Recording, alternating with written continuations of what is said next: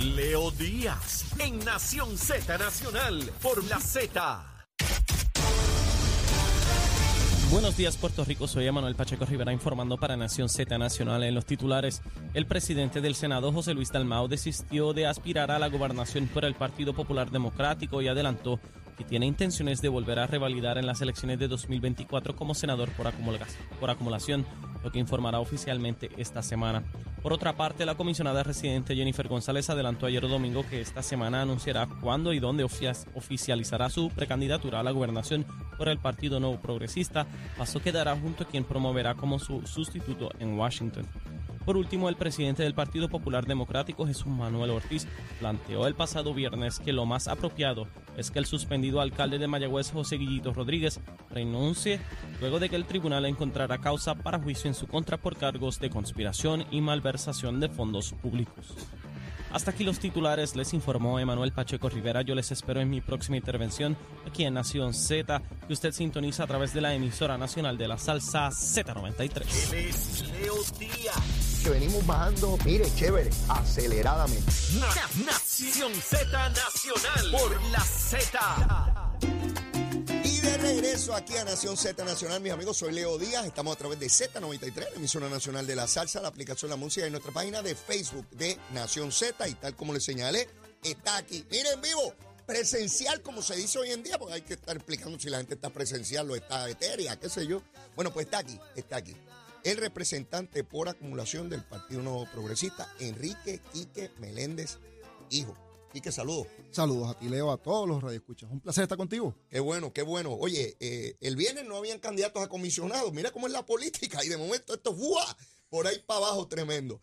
Mira, Quique. se abre las compuertas. Se abre la compuerta, se abre la compuerta. Hoy temprano en la mañana eh, eh, vi que ya hiciste oficial tu interés de ser candidato a comisionado residente de Puerto Rico en Washington. La primera pregunta que te hago, ¿qué te lleva a tomar este paso y no aspirar nuevamente a la Cámara de Representantes. Eso, es una evolución natural, ¿verdad? Este, de lo que yo he estado haciendo. Llevo 12 años en la Cámara de Representantes. Este, parece que fue ayer, ya hay 12. E, eso parece que fue ayer, de verdad que sí, ya tengo unas cuantas canas, estoy acercando a las tuyas, de verdad, y yo creo que es algo pues, peligroso. Yo me pongo ayer y no se notan tanto. Eso, ese truco yo, ah, sí, sí, empecé a hacerlo, pero yo no, me está funcionando tanto ya. Por ahí hay otro que Sí, ya tú sabes. Sí, aquel está liquidado. pero, pero, pero sí te puedo decir que, mira, e, es algo que uno, es la evolución natural. Desde que llegué a la Cámara de Representantes, yo llegué eh, pudiendo quedarme en la práctica privada de la profesión, haciendo otras cosas, este, disfrutando de la vida, como realmente se diría. Uno, uno tiene una, vocación de servicio público, pero más importante aún. Eso lo aprendiste en tu casa, con tu e, e, padre. Exactamente. Eso fue lo que yo aprendí de, mi casa. Pero, pero más importante, ¿verdad? Es, esa, esa, esa, búsqueda de la igualdad. Yo creo que tenemos que ser iguales, ¿verdad? Yo, yo soy, eh, estar, vivir en un sistema eh, ¿verdad? estatus que, permite que se discrimine contra los puertorriqueños, para mí eso es, eso es insostenible, es inaceptable, y quien quiera apoyar eso, oye, tiene su derecho, pero eso es, eso es básicamente la definición de locura. Eh, para mí, o sea, yo creo en el puertorriqueño, en cada puertorriqueño, el puertorriqueño de a pie, yo creo en Puerto Rico. Cada vez, y esto no es un invento mío, aquí tú pides personas que le puedes preguntar a la gente, cada vez que al puertorriqueño lo ponen en igualdad de condiciones con cualquiera de los estados, el puertorriqueño sobresale. Mm. Siempre ha sido así. Por lo tanto, mi, mi rol ha sido de alguna manera, a través de todo este eh, caminar en la Cámara de Representantes, es continuamente estar en Washington haciendo, estableciendo relaciones con los republicanos, inclusive con los demócratas. Yo soy republicano, pero, pero tendiendo puentes en todos los sectores en Washington para buscar la forma de lograr esa igualdad. Hemos adelantado mucho a través del tiempo. Washington no es algo nuevo para ti, es algo que tú has venido cultivando. De mucho tiempo. entendiendo Y, y, en esos pasillos y en esas oficinas congresionales es algo eh, normal eh, para ti. Esto no es un asunto que ocurrió ayer que me dio con ganas, me levanté hoy con ganas de anunciar la candidatura. Esto es un asunto que yo llevo trabajando desde el día uno que llegué a la Cámara de Representantes hace más de 12, hace 12 años, poco más de 12 años.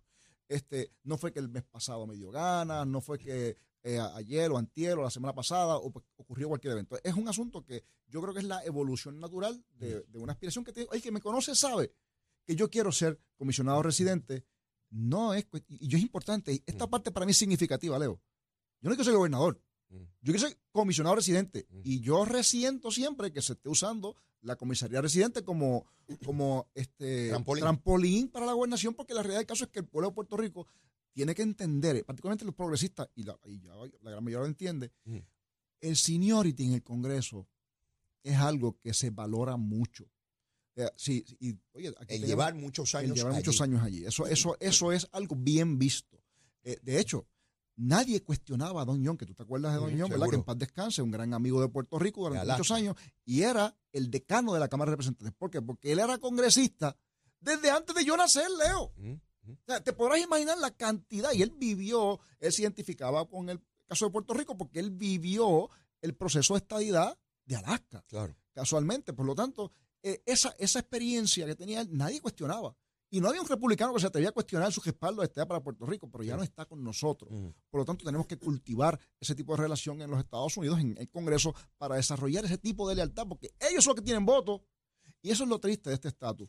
Eh, nosotros hoy tenemos que estar haciendo, y el gobernador tiene que estar haciendo de tripas corazones, sacando el tiempo que podría estar atendiendo cosas en Puerto Rico para ir a Washington a buscar la forma de convencer gente para que nos den, por ejemplo, la transición del, del, de- del NAP to SNAP, ¿sabes? Del PAN al sistema de, de- sistema de programa, programa de alimentación, ¿verdad? Este nutricional suplementario.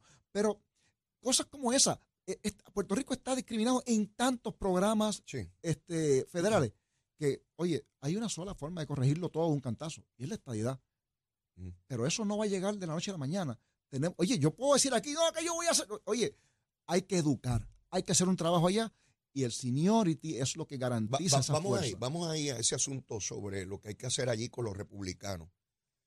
Cada día es más evidente que hay un- una fuerza muy grande en el Partido Republicano en contra de esta idea por entender, no de contribuciones, ni cultura, ni nada de eso. Creen que Puerto Rico sería un Estado demócrata. Así es. Y yo, yo que conozco el proceso político como lo conoces tú, es natural que si yo soy un senador o un representante federal republicano y me dicen, mira, hay que hacer a Puerto Rico Estado, lo primero que van a preguntar los políticos es, ¿y qué son, demócratas o republicanos? Porque nadie va a ser Estado a un territorio que enviaría al Congreso senadores y representantes demócratas porque se están eliminando poderes políticos. Así que hay un trabajo inmenso que hacer con el Partido Republicano. ¿Cómo tú crees que se debe atender esto desde el punto de vista Y- y, republicano? los demócratas han sido este, efectivos, algunos demócratas, ¿verdad? Este, porque ellos hablan ahora de la estadía de Puerto Rico y Washington DC. Ajá. Entonces, eso conllevaría, si, eh, en la narrativa demócrata, cuatro votos en el Senado eh, para, los, para los demócratas. Y obviamente eso garantizaría el control demócrata del Senado por muchos años. Pero la estadidad para Puerto Rico es fácil, no so- porque eso simplemente con un acto del Congreso. La estadidad para DC es, es otro asunto porque hace falta una enmienda constitucional. Pero aunque están buscando darle la vuelta, eh, la realidad del caso es que es- eso yo estoy seguro que no pasa a crisol constitucional. Más allá de, de eso, Leo, los republicanos tienen que entender, y esto, oye, aquí en Puerto Rico hay, hay un problema, porque los demócratas puertorriqueños, populares, olvídate los populares puertorriqueños, están usando con fondos públicos, Leo, porque yo he visto los contratos y tú también los has visto, Sí, sí. cabilderos ultraconservadores como Charlie Black, que, oye, yo podré decir lo que sea, pero tengo que reconocer que el tipo es efectivo. Y tiene su gente. Y esos son los que están diciéndole a los congresistas republicanos, mira, estos tipos van a ser demócratas. Porque, porque los contratos, ¿quién? Los que están buscando desacreditar la estadía para ¿Cómo Puerto se Rico. contrarresta eso? Ah, con trabajo, educación, esfuerzo. Y también hay una inversión que tenemos que hacer. Por ejemplo, una de las cosas que Rodríguez Aguiló decía Mm. eh, eh, ayer cuando anunció eh, su candidatura era precisamente que iba a poner en función a favor de la estadidad los recursos que está usando el Partido Popular hoy en contra de la estadidad. Aún con, cuando hay un mandato del pueblo de 52.6 en favor de la estadidad, la legislatura popular utiliza dinero público para ir en contra del mandato del Y pueblo. después nos critican. No, no, después, después hablan de que, no, que si los, eh, los delegados congresionales. eh, oye, la realidad del caso es que el Partido Popular no tiene miedo en, en hacer ese tipo de cosas, pero nosotros en el PNP, en algunos momentos, hay que reconocerlo, se ha sido tímido. Pero esto es algo que tenemos que trabajar. Oye, educar, forzar, seguir haciéndolo. La, la igualdad para el puertorriqueño, uno podría pensar por ahí que es una palabra. No, no, no, no, no. Oye, el estatus político define a una jurisdicción. En este caso, tú tienes otra jurisdicción, que en este caso son los Estados Unidos, el gobierno federal, decidiendo sobre cosas que nos afectan día tras día, y nosotros no tenemos el voto para poder decidir si finalmente podemos, este, nos gusta o no nos gusta, o queremos cambiarlo, o de qué manera podemos modificarlo. Quique, a mí me llama la Y es atención. algo significativo. Nuestros soldados están en el Medio Oriente, en un montón de barcos que están allí, este, esperando que se dé la orden para poder este, intervenir en el conflicto de eh, Israel con Gaza. Pero también tenemos soldados en Polonia esperando la orden para atender el entrar a Ucrania en caso de que sea necesario. Eh, como eh, Jennifer González planteó en el 2016 en aquella campaña que ella iba a causar una revolución. Yo no he visto la revolución. Lo que sí he visto es que la Comisión de Recursos Naturales de la Cámara, dirigida por republicanos que tienen mayoría, no bajan ni siquiera a vista pública, perdón, el proyecto de estatus. Legisladores republicanos, que nadie ha hablado con ellos eh, por parte de la comisionada, eh, eh, uno de ellos que acaba de cospiciar el proyecto es porque otras personas, pero no fue la comisionada quien, quien, quien, habló con ellos. Por eso es que yo te pregunto, porque tú eres republicano. yo, hablé con allí ¿Cómo uno llega donde esos legisladores? Primero, hay que sentarse individualmente. No, no, no hay que sentarse con todos, Quique, con los que son claves. Tú eres legislador y tú sabes que cuando uno quiere mover un proyecto, uno va donde el presidente del cuerpo, donde el portavoz de la mayoría, los portavoces de minoría y trata de hacer una masa crítica para que eh, un proyecto llegue adelante. Pero Quique, si ni siquiera hablas con ellos. Eso, eso es parte de los retos. El, en el caso de Westerman, que es el chairman del Comité de Recursos, que es el que está allí. El presidente. Eh, claro, él tiene unas opciones porque durante el proceso de la negociación que se hizo con Nidia Velázquez el el, en el Congreso anterior, ¿verdad? No lo incluyeron. No se coordinó con él. Pues claro que tiene un resentimiento. Entonces, el proyecto de estatus que se radica, obviamente, en este, en este Congreso, lo radica Grijalva como main, principal sponsor. Entonces, el problema que hay es que él dice, pero ven acá, pues es un proyecto demócrata. Entonces, tú tienes en, la delegación republicana, y esto, y esto es algo que pasa en los dos, en, los dos extremos de los partidos, hay gente que quiere a uno y hay gente que no la quiere. Oye, eso es verdad. esa es la naturaleza del proceso. Eso, eso, es normal. Pero entonces tienes a los ultraliberales y a los ultraconservadores. Y, y hay gente, por ejemplo, en el sector más liberal, lo que quieren es la independencia para Puerto Rico. Eso ahí está este AOC, Rashida Talib, este Inhan Omar. Estamos hablando de la gente que, que, brega, con, que con, con, y esas cosas, ¿verdad? Pero en, el caso de los ultraconservadores, pues tenemos unos allí como este Goza que está metido ahí en el comité y hay dos o tres personas allí en ese comité, inclusive el representante de Montana, este que se me escapa el nombre ahora, este señor, son gente que no están dispuestos a discutir tan siquiera el tema. Pero es algo que tú tienes que ir poco a poco trabajando, conseguir entendido, ver de qué manera, qué es lo que le interesa a él, que, que podamos entonces entrar en entendido. ¿Qué legislación, le, eh, cómo le llega? Claro, en el caso de él, el, de este señor de, Montana, él está aspirando ahora al Senado de los Estados Unidos, así que se va a salir finalmente de, la Cámara. Eh, esperamos que ya en esta próxima elección. Si llega al Senado hay que enfrentarlo allá. Exacto, pero yo, no sé si finalmente va a porque eh, ahí hay, unos issues particulares, pero sí te puedo decir que Rosendale, Matt Rosendale se llama. Así que, este, y fue uno de los que en la última vista que se hizo fue bastante hostil. Eh, pero evidentemente tiene el, el, insumo del cabildeo eh, demócrata. para, llegar a, a, ser candidato hay que pasar por un umbral. la primaria. La primaria, porque William Villafañe anunció también ayer que aspira a esa posición. Jennifer González señala que va a tener un candidato. Así que por lo menos tres, por, que sepamos, eh, van a estar en, en esa contienda. ¿Cómo te sientes con, la contienda? Pues mira, me siento bien cómodo, bien como yo. Oye, Leo, yo siempre he ido a primaria. Esto no es algo nuevo, ¿verdad? Los que corremos por acumulación sabemos que siempre vamos a tener primaria. Eso siempre pasa y gracias a Dios y al electorado siempre he ganado por más. Mm. Este, y, y, lo que te tengo que decir es que estos, las candidaturas vienen de abajo para arriba. No puede ser de arriba para abajo. Por eso es que, fíjate interesante, y yo estoy, yo comparto la opinión con el gobernador de Puerto Rico, de que él no se va a meter en este asunto de, de, de las candidaturas a comisionado residente Digo, él en su momento podría decir lo contrario, ¿verdad? Pero por lo menos en hasta este momento que yo estoy viendo, que estamos hablando en esta hora de la mañana, él ha dicho que no. Ayer lo reiteró. Y lo reiteró ayer. Así que este, eso, eso abre la puerta a que sea la base del partido que finalmente decida. Y que, oye, y en, y en el PNP, quienes mandan son los electores de base. Eh, pues, tú sabes, oye, eh, yo escucho, a veces yo lo digo, ¿verdad? Leo, y lo he dicho en reuniones, y yo estoy seguro que tú te acordarás que yo digo, mira, si usted tiene alguna queja de algún legislador o de algún funcionario, usted tiene la mejor herramienta, que es el voto. Seguro. Pues vamos, hay que hacerlo. Usted, usted vota a favor o vota en contra. Así es. Y se acabó. Así es. Pues entonces, y, lo mejor que uno tiene es el récord. Tú tienes que explicar, yo tengo que explicar mi récord. Los demás tendrán que explicar el suyo. Seguro. Y las gestiones que han hecho. Y al final del día, eh, le corresponde a ellos, y eso es lo que me llena a mí de orgullo, eh, y que este partido permite esa apertura, mientras otros partidos, mientras otros partidos lo que buscan, ¿lo sabes qué? no, no, es que eh, las primarias hay que evitarlas porque hay que buscar consenso.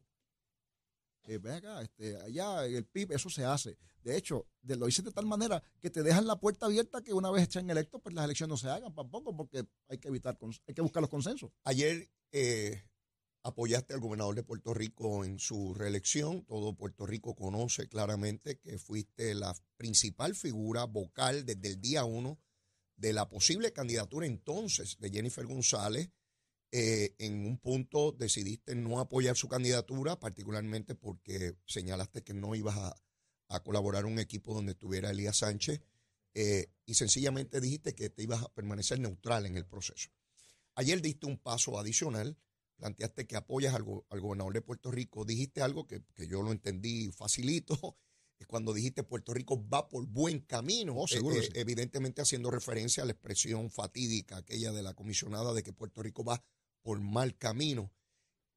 Yo quisiera que tú me, me dijeras, cuando, cuando llegaste a esa actividad, ¿por qué decidiste apoyar al gobernador? Mira, Leo, esto es parte de ese proceso amplio que te estaba explicando hace un momento, de, de, mirar qué es lo que, de hablar con la gente. Tú tienes que hablar con la gente, la decisión no se toma en el vacío, no se toma en una oficina, en un cuarto, no, no, no, esto es con la gente. Y te tengo que decir que cuando tú miras el respaldo que Pedro tiene en la gente, es sustancial y la gente no quiere la primaria. En el PNP hay una eh, hay un resentimiento. De hecho, esto está medido. Hay encuestas que hablan de esto. Y eso, son cosas que hemos visto.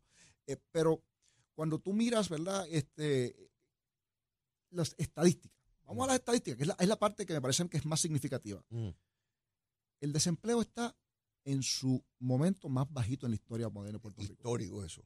La tasa de participación laboral en Puerto Rico está en su momento más alto. La quiebra, que es, oye, que es la razón principal de la Junta de Control Fiscal, esa quiebra, Pedro Pierluisi básicamente la ha liquidado. Lo que queda, entiendo que es lo de energía eléctrica, que eso en algún momento en marzo debería estar resuelto. Y una vez eso suceda y culmina la reestructuración de la deuda, el Congreso va a perder interés de mantener la Junta en Puerto Rico. No estoy diciendo que la van a eliminar, pero va a perder interés. Por lo tanto, vas a ver un periodo donde va, la gente no le va a estar, o sea, el Congreso no va a estar pendiente y yo creo que va a empezar el periodo de salida de la Junta de Control Fiscal. Así que más, allá de eso, mi compromiso con la estadidad, el compromiso del gobernador con la estadidad. Esta semana, vuelvo, como te repito, hay una radicación de un proyecto de estatus en el Senado. Cuando tú miras todos estos puntos. Y el líder de ese proceso ha sido el gobernador. oye, y es Pedro Pierluisi el responsable de que eso esté sucediendo, hay que decirlo, es la verdad. Pero mira la cantidad de fondos federales que Pedro Pierluisi está poniendo en la calle a trabajar. Oye, bregar con fondos federales no es fácil. No lo es. Porque hay una gran cantidad de burocracia detrás. La gente habla que FEMA mandó. Oye, sí, mandó chavos, pero vamos a usarlo. ¿Cómo vamos a usar? Pues mira, tiene que cumplir con toda esta salta de requisitos, que eso es, y, más los que puso Trump en su momento, por las razones que sean. Pues todo eso se ha ido este, atendiendo adecuadamente y afuera hay una obra que se ve. Por lo tanto, yo creo que, o sea, yo, cuando yo miraba esto, yo decía, mira, es que para nosotros los PNP y los estadistas, esto, esto más que un un eslogan de campaña, es una realidad. Cuando el PNP gobierna, Puerto Rico progresa, Leo. Esa es la verdad. Eso, eso, no, eso no lo digo yo, pues porque, oye, uno lo dice en un mitin de campaña, pero cuando tú miras los números, los números respaldan esa, esa aseveración. Por lo tanto, yo tenía necesariamente que respaldar la, la, reelección de Pedro Pierluisi porque no hay otra alternativa. Es, es algo que, o sea, uno no puede ser este, desagradecido. Y la, realidad del caso es que ese, eh, esa, esos números, esa, el cómo está la economía, cómo está la cosa, ah, que hay áreas que se pueden mejorar. Leo, bendito sea Dios. Siempre hay espacio para mejorar, claro que sí. Pero para eso estamos. Por eso ese es mi compromiso, en ayudarlo a mejorar lo que sea necesario, en esta ocasión desde Washington. Esa campaña tuya ya arrancó, ya he, visto que has estado en todos los medios desde ayer para acá. Eh, ¿Qué tipo de campaña vas a desarrollar, Quique? Como esto es el 2 de junio del año que viene, ¿verdad? Es un maratón por abajo. Es que yo creo que es absurdo. Yo creo que se debe achicar ese periodo y acercar más la radicación a los eventos de primaria, ¿no? Porque de verdad que es un absurdo tanto tiempo los candidatos no, no, Tiene tanto tiempo de primaria, pero entonces solamente un par de meses para la elección. Para la elección. Es, algo bastante absurdo. Pero, pero, eso, esa es la ley ahora. Esa es la ley, sí. Tratamos de corregirla, pero no pudimos por, por no, no, no queríamos. ¿Cómo, ¿Cómo te vislumbras desarrollando esa campaña contacto, el 2 de junio? Contacto, de verdad, que esto es una campaña, eh, en mi opinión, no solamente de medios eh, de, comunicación, sino mm. de contacto y demostrarle a la gente eh, cuáles son mis compromisos, cómo podemos hacer las cosas diferentes en Washington para lograr cambios de verdad. Eh, ¿Cómo podemos? Porque, oye, hay una cantidad sustancial de programas federales en que Puerto Rico se discrimina. Se discrimina. pero fantástico. Eso hay una sola resolver, una sola, la forma rápida de resolver eso, Ujú, con la estadidad. claro. Pero no va a llegar mañana. Ujú. Pues lo que tenemos que hacer es entonces ir sobre eso. El asunto de la transición del NAP to SNAP va a tomar un tiempo, pero ya hay compromisos de que, eh, inclusive de los, de los conservadores, de hecho, aquí, y hay que reconocerle a la comisionada que trajo aquí a G.T. Thompson, que, era, que es el chairman de, de ese, de ese comité de agricultura, eh, y hay un interés, porque me lo dijo el propio presidente, de, de- de lograr esa transición. No va a ser inmediatamente, pero probablemente tengamos una transición que pueda tardar unos años. Eh, ¿Que hay oposición? Pues claro que hay oposición, porque eso tiene un costo. Ujú. Y acuérdate que de la misma forma que aquí están buscando estirar el peso, allá también. También, también. Eh, eh, esto, eh, oye, te digo, hay que mirar esto con mucho cuidado, pero uno tiene que reconocer cuáles son las realidades y dentro de esas realidades buscar las oportunidades. Leo. Quique, Por eso es que yo estoy aquí. una pregunta importante. Porque yo sé que Yo tomar te esta- quiero, yo sé, yo, tam- yo te quiero, de Mira, verdad que sí, yo te quiero, de verdad. Que yo sabía que iba a Mira, preguntar no, eso. Espérate, espérate, antes, antes de eso. Mira aquí que este, distintas otras candidaturas, esta requiere estar en Washington. Está lista su señora esposa y sus niños para esa transición tan severa. Casualmente, te tengo que decir que eso fue una conversación intensa. Sí, lo tiene que haber de- sido, sin duda. De, de verdad que sí, pero estamos listos para precisamente hacer eso. Esto, esto no es un compromiso mío, esto es un compromiso de familia. Sí, tiene que Eh, serlo, y- y, te lo digo con toda honestidad, eh, eh, son, son cosas que uno, y yo tengo nenes pequeños, ¿verdad? Lo, lo sé, por eh, eso te pregunto, porque no es sabes, fácil, esa transición es dura. es bien, bien complicado, pero, pero estamos listos para, para hacerlo. Si Puerto Rico nos da, el PNP nos da la oportunidad y Puerto Rico nos da la oportunidad. Oye, yo te voy a decir una cosa. Ajá. Yo no, aquí yo no voy tras ningún compañero del partido. Yo te digo a ti lo siguiente. Cuando yo termine con Pablito, los, Pablito. los populares van a haber deseado haber puesto otro candidato. Porque yo lo voy a desenmascarar. Y voy, oye, tú vas a ver, te estoy diciendo. Cuando yo termine con ese muchacho, ay, tú vas a ver. Pablo está rememorando los tiempos, ¿verdad? De, de su abuelo. Va- vamos a ver si... eh, a mí me llamó la atención. Yo esperaba ver los 41 alcaldes del Partido Popular ayer con él, los legisladores de Cámara y Senado con él. No estaban. No. Algo está ocurriendo No. allí que no, lo, que no lo dicen o lo tratan de encubrir, pero algo, algo, algo está ocurriendo allá. Quique, el camino es largo. Yo te aseguro a ti algo, desde este programa y desde este foro. Eh, tienes abiertos los micrófonos de este programa, eh, al igual que William Villafañe, que, que es panelista en este programa y que en algún momento, al igual que Gabriel Rodríguez Aguirre, no, po- no podrá continuar porque una vez son candidatos, ¿verdad? Eso eh, sería desigual. Y, eh, pero eh, mi promesa, mi compromiso contigo, al igual que con William, es que estos micrófonos están abiertos cuando tengan algo que comunicar, algún planteamiento que hacer, eh, porque a ambos los respeto mucho, están preparados para ese cargo, se han forjado con mucho esfuerzo y sacrificio, ni a ti ni a él nadie les regaló nada, han tenido que trabajar muy duro para lograr el, el- prestigio, el respeto que tienen en, en el movimiento estadista. Así que uno de ustedes va a prevalecer en ese proceso.